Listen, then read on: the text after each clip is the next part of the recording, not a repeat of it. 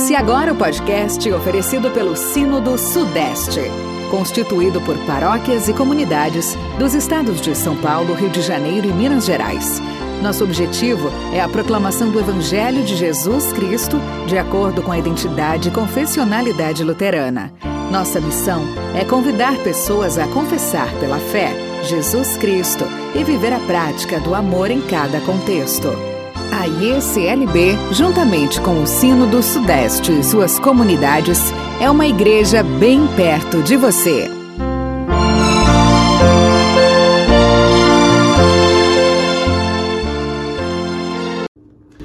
Que o Espírito Santo ilumine o falar e o ouvir nesse momento. Amém.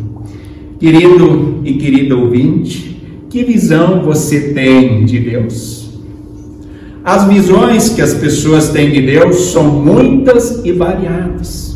Há pessoas que têm a compreensão que Deus é amor, mas que castiga e mata ao mesmo tempo.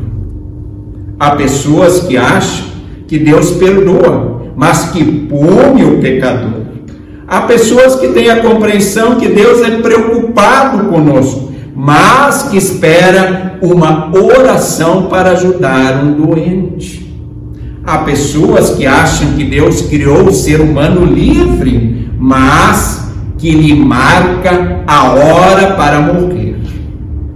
Visões assim não revelam um Deus contraditório. Eu retomo a pergunta: visões assim não revelam um Deus contraditório. Qual a sua visão sobre Deus? Convido você hoje a ver como Isaías experimentou Deus na sua visão. O texto dessa visão encontramos em Isaías, no capítulo 6, os versículos 1 a 8. E eu convido a Norma Porto para nos fazer a leitura do texto. A visão de Isaías e seu chamamento. No ano da morte do rei Uzias, eu vi o Senhor assentado sobre um alto e sublime trono, e as abas de suas vestes enchiam o templo. Serafins estavam por cima dele. Cada um tinha seis asas. Com duas cobria o rosto, com duas cobria os seus pés, e com duas voava. E clamavam uns para os outros, dizendo: Santo, Santo, Santo é o Senhor dos exércitos. Toda a terra está cheia de sua glória. As bases do limiar se moveram à voz do que clamava, e a casa se encheu de fumaça. Então disse eu: Ai de mim, estou perdido, porque sou homem de lábios impuros. Habito no meio de um povo de impuros lábios, e os meus olhos viram o rei, o senhor dos exércitos. Então, um dos serafins voou para mim trazendo na mão uma brasa viva que tirara do altar com uma tenaz. Com a brasa tocou a minha boca e disse: Eis que ela tocou os teus lábios, a tua iniquidade foi tirada e perdoado o teu pecado.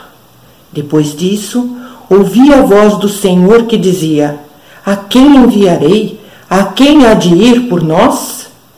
Disse eu: Eis-me aqui, envia-me a mim. Querido e querida ouvinte, Isaías experimentou a presença de Deus em todo o seu poder e santidade. Isaías diz: Eu vi o Senhor. O que essa visão fez na vida de Isaías? Podemos ver que a visão o faz compreender a sua pequenez e a razão de sua existência. Para elucidar melhor a experiência de Isaías, partilho um conto do famoso escritor russo Leo Tolstói. Ele diz: um rei, no final de seus dias, tomado de tristeza, disse: Eu já vi tudo na minha vida que uma pessoa pode ver, só uma coisa eu não vi ainda. Eu não vi Deus. e deu ordens a todos os seus sábios e governantes: Mostrem-me Deus dentro de três dias, caso contrário, eu os condenarei à morte. Um grande medo se espalhou entre os sábios e governantes. E quando, depois de três dias, eles estavam diante do trono do rei, a boca de todos silenciou o rei ficou furioso, estava prestes a pronunciar a sentença de morte quando um pastor veio do campo que tinha ouvido falar da ordem do rei e Permita-me, rei, realizar o seu desejo. E o rei permitiu que ele falasse.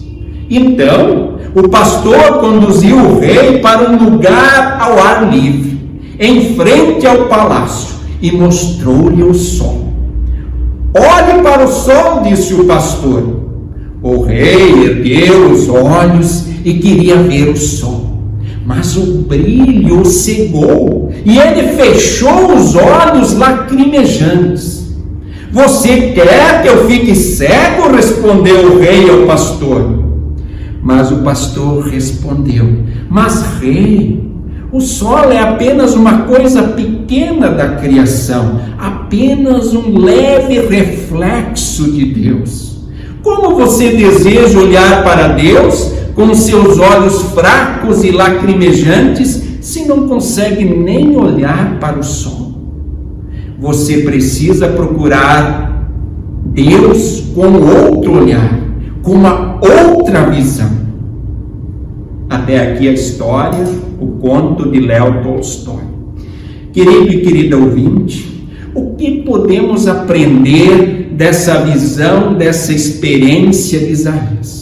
O que acontece quando encontramos com Deus? Eu gostaria de destacar três coisas. Primeiro, na presença de Deus eu reconheço quem eu sou. Isaías diz: Ai de mim, estou perdido eu sou um homem de lábios impuros. Os lábios podem ser ternos e amáveis quando beijam alguém. Eles podem ser muito benéficos quando balbuciam palavras de amor, de afeto, de ternura, ânimo, esperança e perdão. Mas os lábios também podem ser destrutivos e cruéis principalmente quando os lábios pronunciam palavras mentirosas, maldosas e odiosas, quando pronunciam palavras que humilham pessoas. Nesses momentos, lábios se tornam impuros, destrutivos e nocivos. Lábios que revelam o mal que habita em nossos corações e mentes. Isaías fica surpreso, perplexo, quando olha para si mesmo, quando percebe que os seus lábios são impuros. O encontro com Deus nos faz olhar primeiramente para as nossas vidas, para dentro de nós. Nos faz perceber nossos erros e falhas. Nos faz olhar para nossos lábios que em muitos momentos proferem palavras irrefletidas, duras e cruéis no calor da emoção. Segundo, quando nos colocamos como Isaías diante de Deus, reconhecendo nossa pequenez, nossa fragilidade, nossa transitoriedade, nossa imperfeição, acontece algo maravilhoso. Nossa culpa é acolhida e o perdão de Deus nos é concedido. Como diz Isaías aqui no texto, então um dos serafins voou para mim, trazendo na mão a brasa viva que havia tirado do altar com uma pinça. Com a brasa tocou a minha boca e disse: Eis que esta brasa tocou os seus lábios, a sua iniquidade foi tirada e o seu pecado perdoado. A culpa de Isaías não é explicada aqui no texto a culpa também não é desculpada ou minimizada, ela é tirada, perdoada. Aqui, essa purificação acontece por meio de uma brasa incandescente levada por um serafim. Isaías experimentou isso sozinho, pessoalmente, só ele. No Novo Testamento, por intermédio de Jesus Cristo, acontece algo semelhante. Novamente, a culpa é removida, é perdoada, mas não é um anjo, é o próprio Deus que vem tirar a culpa, perdoar o pecado por intermédio do seu Filho Jesus Cristo. Jesus não apenas cura uma única pessoa, mas deseja curar toda a humanidade. Por meio do seu sofrimento e morte, Jesus quer também tirar o pecado e a culpa que pesa em nossos corações e mentes. Jesus não quer apenas os lábios, mas o nosso ser como um todo. Em Cristo nascemos diariamente de novo para o amor. Ele dá sua vida para que nós possamos encontrar a vida verdadeira. Após a sua ressurreição e ascensão, ele não nos deixa sozinhos na caminhada e nas encruzilhadas da vida. Ele roga ao Pai para derramar sobre nós a brasa viva do Espírito Santo. O Espírito que nos abençoa com a fé, que nos faz reconhecer o mal que fragiliza a nossa vida e a vida à nossa volta. O Espírito que nos faz confessar com o publicano, conforme Lucas 18, versículo 13: Ó oh Deus, tem pena de mim, que eu sou pecador. O Espírito que nos orienta, a encontrar na palavra de Deus o sentido da nossa vida. Terceiro, no encontro com Deus, Isaías ouve: A quem enviarei? E quem há de ir por nós? Isaías responde: Eis-me aqui, envia-me a mim. A graça que Isaías sentiu e recebeu das mãos de Deus o faz dizer: Eis-me aqui, envia-me a mim nós temos ainda mais motivos para dizer: Eis-me aqui, envia-me a mim. Nesse domingo da Trindade, dia que celebramos o Deus Pai, Filho e Espírito Santo, nos é revelado mais uma vez que o Trino Deus não é contraditório. Ele não é contraditório. Do começo ao fim da Bíblia, ele busca o ser humano. Mesmo quando o ser humano se distancia de Deus, ele está ali esperançoso pela sua volta.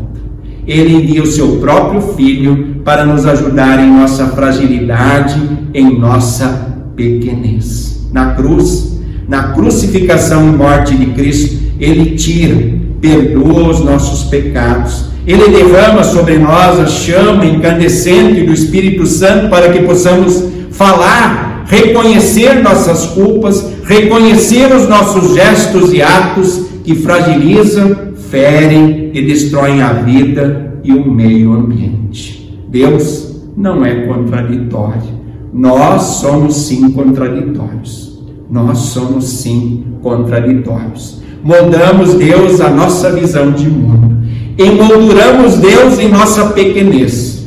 Que possamos ter a humildade de Isaías, isto é, reconhecer nossa pequenez e o nosso pecado. Aceitar, sobretudo, que todos nós carecemos da misericórdia de Deus. Deixar o Trino Deus moldar a nossa vida. Quando essa visão do Trino Deus toca nossos corações e mentes, toca nossos lábios, também ecoa: Eis-me aqui, envia-me a mim. Sim, envia-nos, ó Deus, o amor do teu filho para dizer não a tudo que violenta a vida. Envia-nos a dizer não às injustiças, às corrupções, aos negacionismos, às inverdades. Envia-nos para levar solidariedade e ajuda aos necessitados à nossa volta. Envia-nos com uma palavra de esperança aos que estão desempregados e desanimados. Envia-nos com uma palavra de paz aos que estão tomados pelo ódio. Envia-nos com uma palavra de reconciliação aos que estão em conflito. Envia-nos por teu Santo Espírito uma palavra de consolo aos que estão enlutados. Envia-nos por teu Santo Espírito aos tiranos deste mundo para ajudá-los a compreender quem tu, Senhor, realmente és. E assim que o Espírito Santo seja conosco e ele no dia a dia nos guie no nosso andar e principalmente na nossa missão que Deus nos confia.